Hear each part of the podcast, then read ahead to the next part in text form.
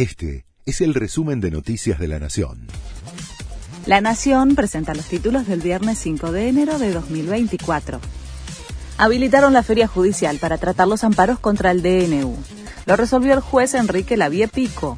Las presentaciones contra la totalidad del decreto serán tramitadas por los jueces federales de las distintas jurisdicciones.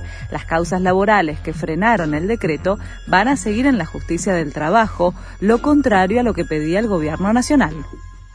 El gobierno retoma la negociación con el FMI. El ministro de Economía, Luis Caputo, y el jefe de gabinete, Nicolás Pose, reciben hoy a los enviados del organismo. La idea es levantar el acuerdo que está caído y llegar a un Staff Level Agreement, aseguran desde el Palacio de Hacienda.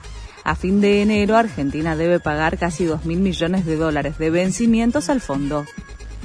Javier Milei viaja a la Antártida. Esta tarde parte junto a su comitiva rumbo a Santa Cruz, donde va a pasar la noche en una base militar de Río Gallegos.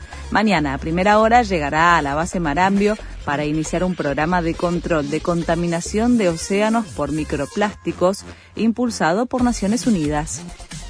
Aumentó el subte. Se trata de un incremento del 56% en total en dos etapas. Hoy el viaje subió 30 pesos, llega a 110 pesos. El 4 de febrero volverá a aumentar para llegar a 125 pesos la tarifa. Corea del Norte disparó más de 200 proyectiles de artillería y ordenaron la evacuación de dos islas surcoreanas. Todos los proyectiles cayeron en la zona de amortiguamiento entre los dos países. Desde Corea del Sur informaron que el incidente no causó ningún daño, pero que el acto amenaza la paz en la península y aumenta las tensiones. Este fue el resumen de Noticias de la Nación.